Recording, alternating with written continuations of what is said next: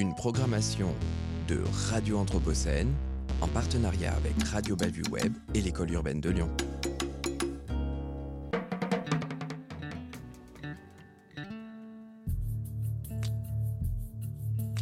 Lectures anthropocènes. Lecture Anthropocène.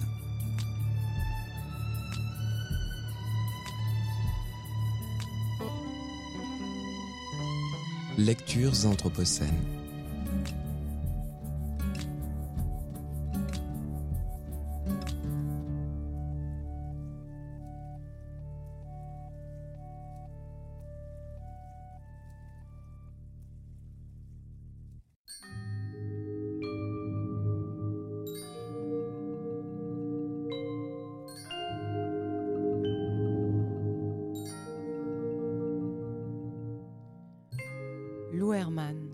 Lecture de Eric Klinenberg, 2015. Préface à la deuxième édition américaine de Canicule, Chicago, été 1995, autopsie sociale d'une catastrophe. Ouvrage traduit en 2022 de l'américain au français par Marc Saint-Upéry aux éditions 205 et École urbaine de Lyon dans la collection À partir de l'Anthropocène. Écrire sur une catastrophe environnementale urbaine en 2015 est profondément différent de ce qu'il en était en 2000, lorsque j'ai terminé de rédiger la première édition de Canicule, Chicago, été 1995, autopsie sociale d'une catastrophe. Il y a 15 ans à peine, il n'y avait pas beaucoup de chercheurs en sciences sociales pour reconnaître l'importance des indices de plus en plus nombreux montrant que la Terre connaissait une tendance au réchauffement progressif ponctué d'événements météorologiques extrêmes particulièrement dévastateurs. Mais désormais, nos connaissances sur le changement climatique et l'inquiétude qu'il suscite donnent un nouveau sens aux événements météorologiques extrêmes. Leur fréquence, leur intensité et leur impact accru rendent indispensable l'étude de ce type de catastrophe, ainsi qu'une meilleure connaissance des dimensions sociales de la vulnérabilité et de la résilience humaine un article scientifique récent prédit que d'ici 2080 à Chicago, des périodes de canicule encore plus féroces et létales que la vague de chaleur infernale de 1995 deviendront des événements annuels si les tendances climatiques actuelles ne changent pas. Dans le nouveau monde qui nous attend, la distance entre le quotidien et l'extrême risque de diminuer très rapidement. J'ai effectué la plupart du travail de recherche qui alimente ce livre entre 1995 et 2000. Et bien que je m'intéresse depuis longtemps aux questions d'environnement et de justice environnementale, je ne savais pas encore à cette époque comment l'expérience humaine du changement climatique pouvait s'inscrire dans la tradition sociologique. La sociologie est née dans l'Europe du XIXe siècle en tant qu'enquête scientifique sur la dynamique sociale de l'existence humaine dans le monde moderne. Dès l'origine, ses principaux praticiens, notamment Émile Durkheim, Karl Marx et Max Weber, ont exploré les questions les plus urgentes et les plus importantes de leur temps et de leur monde. Industrialisation et travail, urbanisation et collectivité humaine, rationalisation et gouvernance, religion et laïcité, famille et croissance démographique. Si la sociologie avait été inventée à l'aube du XXIe siècle, la plupart de ces questions seraient encore au cœur de la discipline. Mais parmi les nombreux nouveaux développements qui méritent d'occuper une place aux côtés de ces thèmes classiques, la crise climatique apparaît comme le plus significatif. Depuis une dizaine d'années, j'en suis venue à le considérer comme le problème le plus important et le plus difficile à résoudre pour notre espèce aujourd'hui. Comme nous le savons maintenant, l'activité spécifiquement humaine consistant à brûler des combustibles fossiles pour alimenter diverses formes d'innovation sociale, grande industrie, agro-industrie, urbanisation, expansion de la consommation, a transformé les conditions sous-jacentes de toute vie sur Terre. Le système énergétique moderne est dorénavant profondément intégré aux systèmes sociaux contemporains, tels que les chaînes de production alimentaire et les réseaux électriques, ainsi qu'aux habitudes et pratiques quotidiennes des populations du monde entier.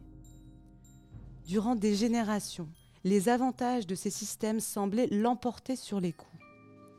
Mais ces dernières années, le bilan cumulé des émissions de gaz à effet de serre a fortement déstabilisé le climat et avec lui notre environnement social. Pendant l'Holocène, à savoir les 10 000 ans de relative stabilité climatique qui ont précédé la révolution industrielle, le taux de dioxyde de carbone dans l'atmosphère était d'environ 275 parties par million à l'heure où j'écris ces lignes, il est de 397 parties par million. Et sans une réduction drastique des émissions et l'adoption généralisée de sources d'énergie renouvelables, il devrait atteindre 500 parties par million d'ici 2050, voire avant cette date.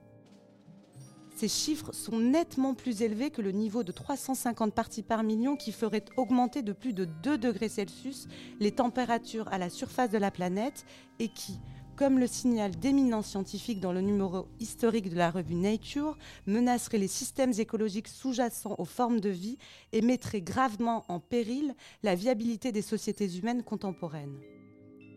Malgré ces prédictions alarmantes, notre consommation de combustibles fossiles continue à croître à un rythme soutenu et la crise que nous avons engendrée n'a rien d'un acte divin.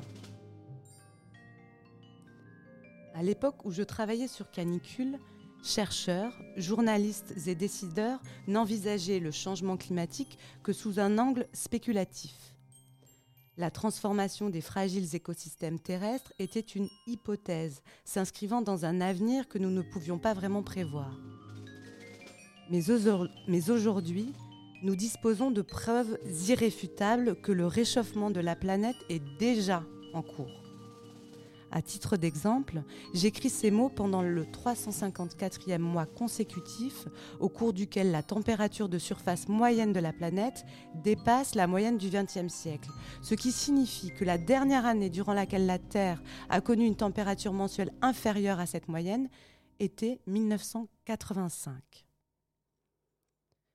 La probabilité que ces températures élevées se produisent de manière aléatoire, sans transformation sous-jacente du climat, est tout simplement nulle.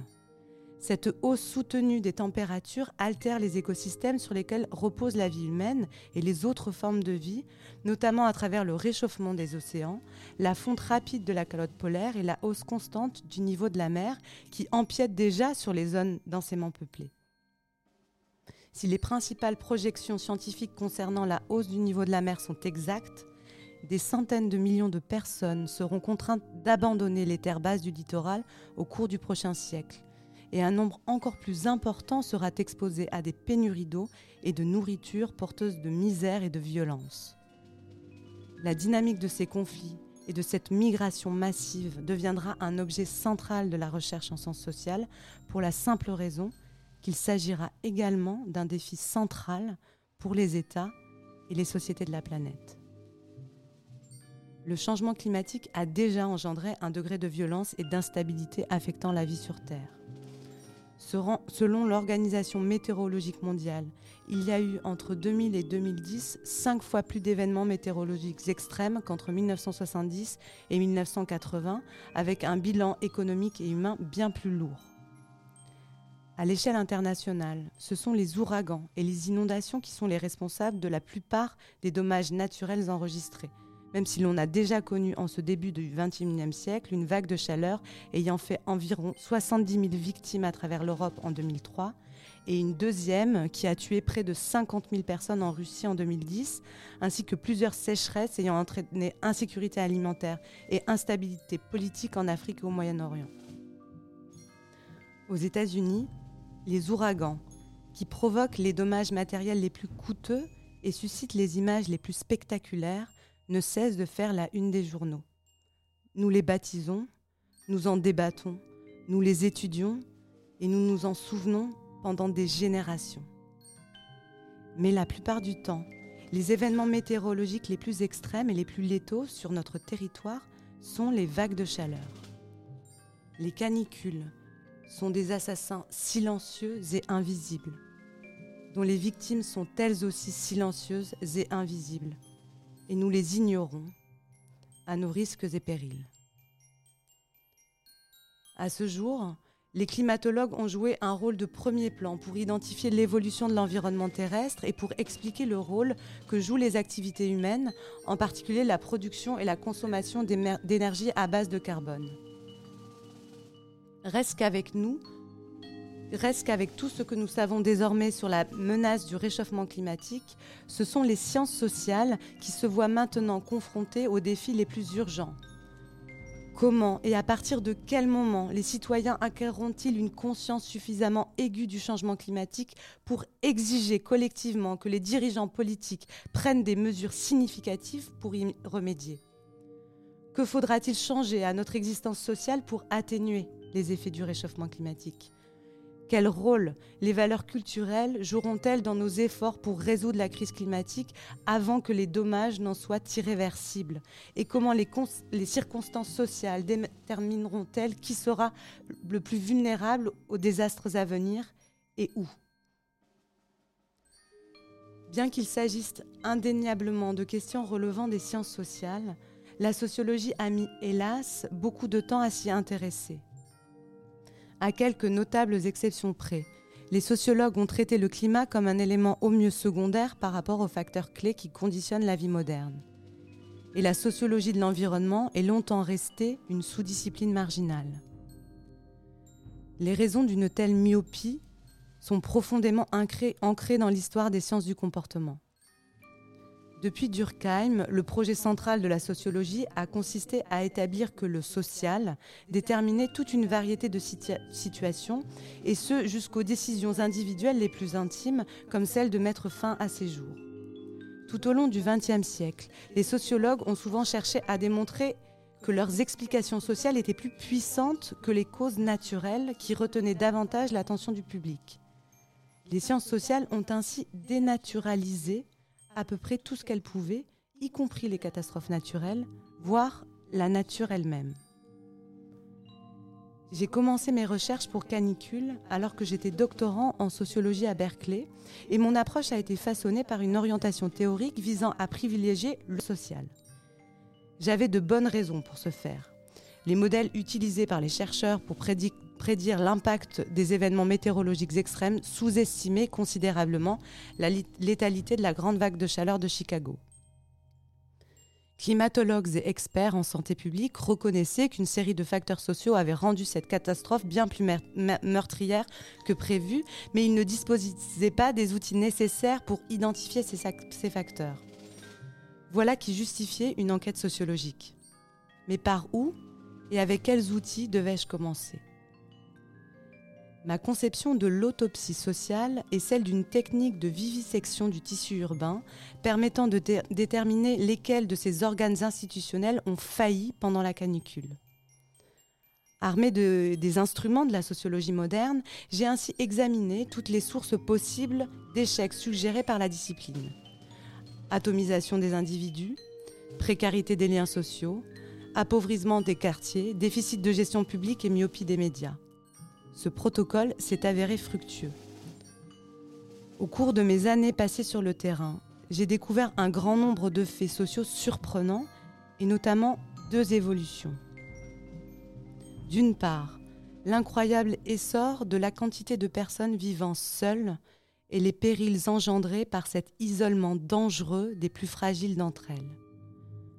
De l'autre, la disparition progressive de la capacité de couverture indépendante de l'actualité urbaine par les médias locaux.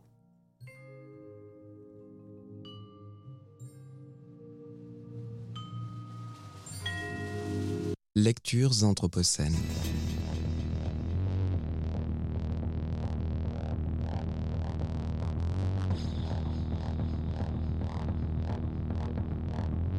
Lecture Anthropocène.